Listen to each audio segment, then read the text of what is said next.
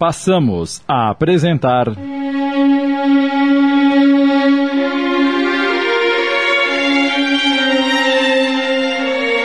Cobaia de mim.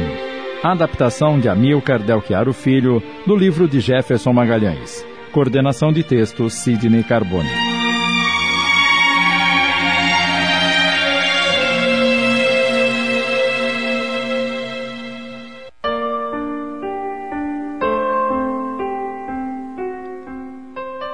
O que podemos fazer é estimular as pessoas a se associarem. A senhora já imaginou a situação de um brasileiro que vai morar no estrangeiro e é espírita? Se ele souber que pode sintonizar a Rádio Boa Nova pela internet, será uma beleza. Pois é, a Boa Nova é uma grande exportadora. Não me diga que também estão exportando livros para o estrangeiro. Isso eu não sei. O que sei é que estão exportando amor e sabedoria para o mundo inteiro. Mas o mundo inteiro não ouve a Boa Nova e se ouvir não vai entender.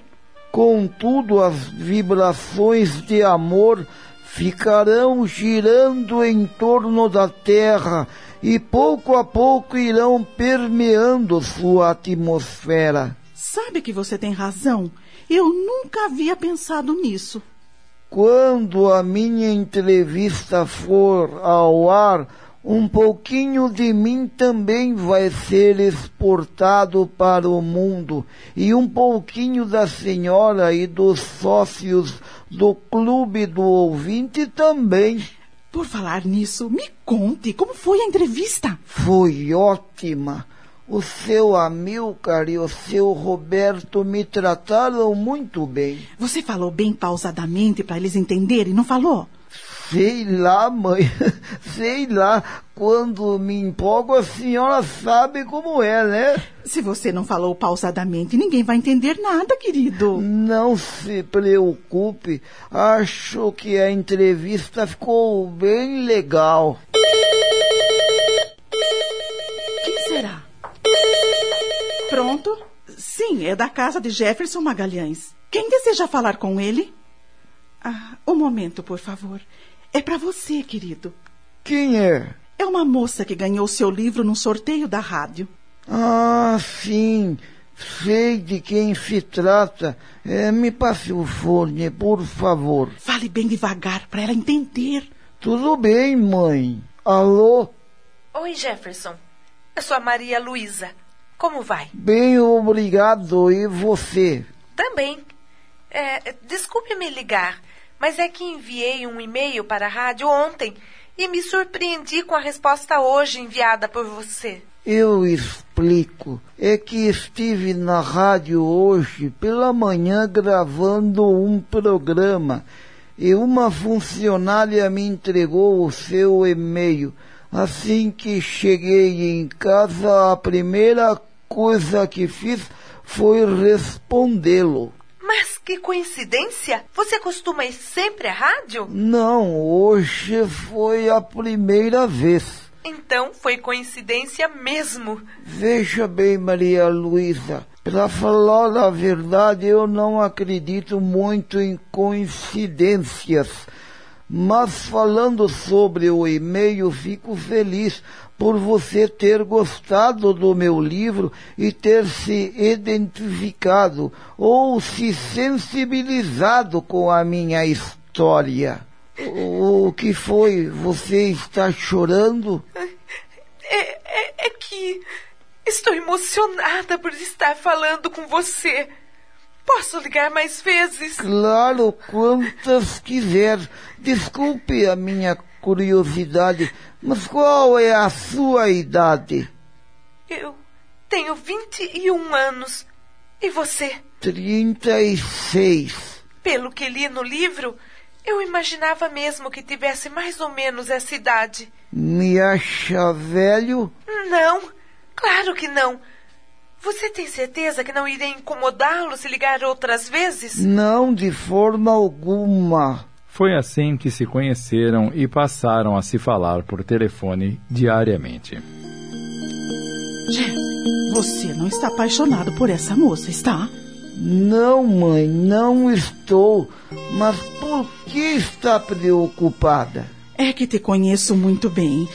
Essa moça é muito jovem. E daí? É comum os leitores se apaixonarem pelos escritores com um tipo de amor platônico. É, tenho medo que você misture as estações, meu filho. Ora, fique descansada. Tenho consciência do meu estado.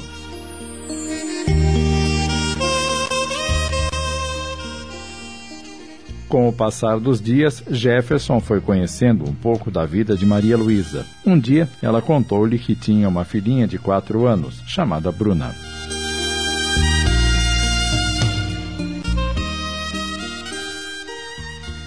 No dia 30 de junho de 2002, dia em que o Brasil ganhou o Penta no Campeonato Mundial de Futebol, Maria Luísa foi à casa de Jefferson conhecê-lo pessoalmente. Dona Neuza a recebeu com carinho e acompanhou até a varanda onde o filho descansava numa cadeira de balanço. Quando Maria Luísa botou os olhos em Jefferson, ficou muito emocionada. Oi, tudo bem? Tudo, tudo bem. Ele refletiu meio abobalhado. Definitivamente, o universo está sorrindo para mim. Ela é uma boneca. Maria Luísa, por sua vez. Que gato! Nem parece que tem 36 anos. Ficam parados se olhando por alguns instantes. Ele é quem quebra o gelo. Nossa, mocinha, você é quase do meu tamanho. Se colocar um salto, dancei. Foi amor à primeira vista. Logo, estavam namorando.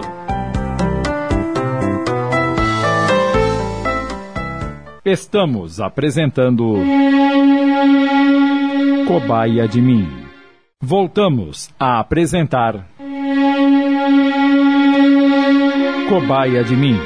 Adaptação de Amilcar Delchiaro Filho, coordenação de texto Sidney Carboni.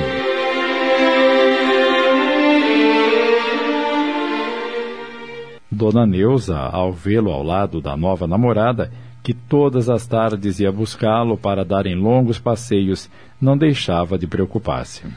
Nossos vizinhos são testemunhas de todo o sofrimento pelo qual meu filho passou. Viram sua esposa abandoná-lo, levar seus filhos para longe. Hoje o vem caminhando pelo bairro todo feliz ao lado de Maria Luísa. Mas será que essa moça é a pessoa certa para ele? Um dia ela resolveu ter uma conversa séria com o filho. Eu estou muito feliz por você, meu querido. Mas como sua mãe, preciso alertá-lo. Não se entregue de corpo e alma a esse relacionamento. Maria Luísa é uma moça excelente, mas é muito nova.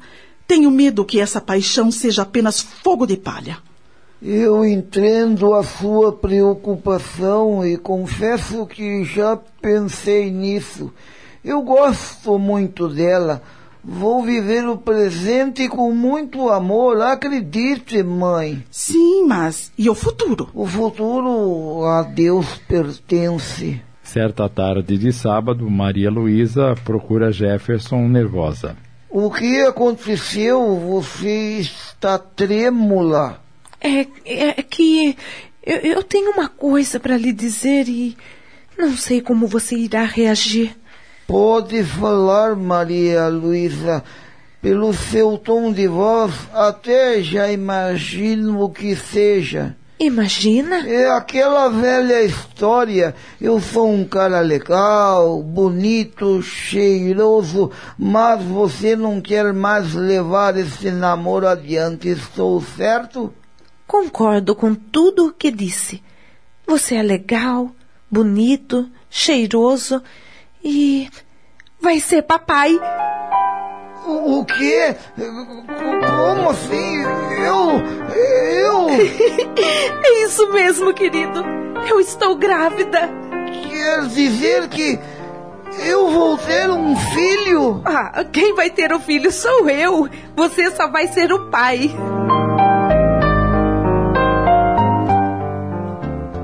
Quando Dona Neuza se inteirou da novidade, ficou imensamente feliz e perplexa ao mesmo tempo. Mas o que vocês me aprontaram, hein? Francamente, eu nunca imaginei que seria avó tão cedo. E agora? Agora Maria Luísa e eu precisamos organizar as nossas vidas, mãe. Bem, você tem o apartamento que comprou quando se casou com a Marta. Ele está vazio e mobiliado. Mas se não quiserem viver lá, você poderá vendê-lo e comprar outro aqui nesse bairro. O que acham? Eu acho uma ótima ideia. Então farei isso. Mas como é, mãe? A senhora não vai me pregar um sermão por eu ter antecipado a nossa lua de mel? Eu não. A Maria Luísa que engravidou, ela que te assuma e segure essa bomba.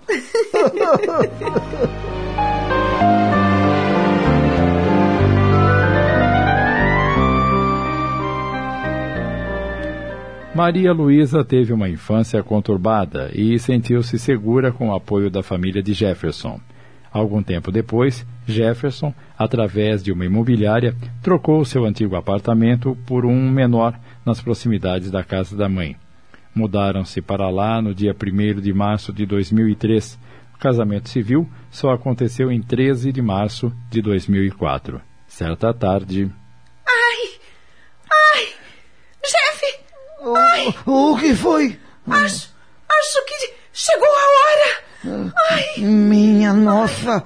O cabra está chegando! Ah, acho, acho que sim! Jefferson dá um pulo da cadeira em que estava Ai. sentado. Meu Deus! O que eu faço? O que eu faço? Ai, liga pra minha irmã Sandra e peça pra ela vir nos buscar de carro. Quinze minutos depois, a cunhada de Jefferson os apanha no apartamento e seguem para a maternidade. Às 17 horas do dia 13 de agosto de 2004, desembarca no planeta Terra Thomas Jefferson com 51 centímetros e 3.400 gramas.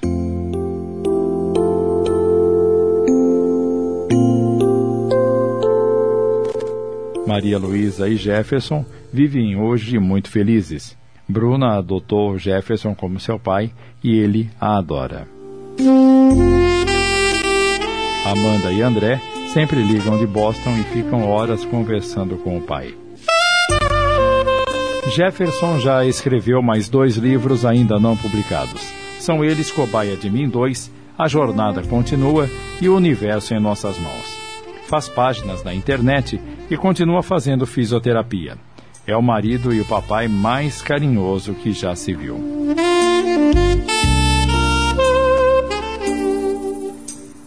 Dona Neuza e Maria Luísa tornaram-se grandes amigas e, sempre que o tempo permite, conversam muito sobre os acontecimentos que marcaram a vida de Jefferson. Como o Jeff era quando pequeno? Elétrico, muito falante e adorava Roberto Carlos. Ele costumava pegar uma, um cabo de vassoura para fazer de microfone e cantava todas as músicas do rei.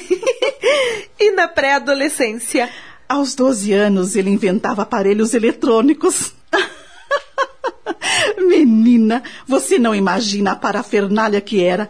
Ele ligava uma infinidade de fios aqui e ali, e não raro sobrava faíscas para tudo quanto era lado.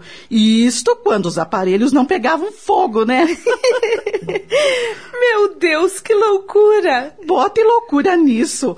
Mas ele não desistia. E os estudos? Ele sempre foi muito estudioso. Não teve a formação acadêmica, infelizmente, mas é muito culto e inteligente. E quando começou a trabalhar? Muito cedo, coitadinho. E era cumpridor dos seus deveres. E quanto à doença que o fez sofrer tanto? Ah, filha, essa é a parte mais dolorosa de sua vida. Acabamos de apresentar. Cobaia de Mim. Minissérie em 10 capítulos. Adaptação de Amilcar Delchiaro Filho do livro de Jefferson Magalhães. Coordenação de texto Sidney Carbone.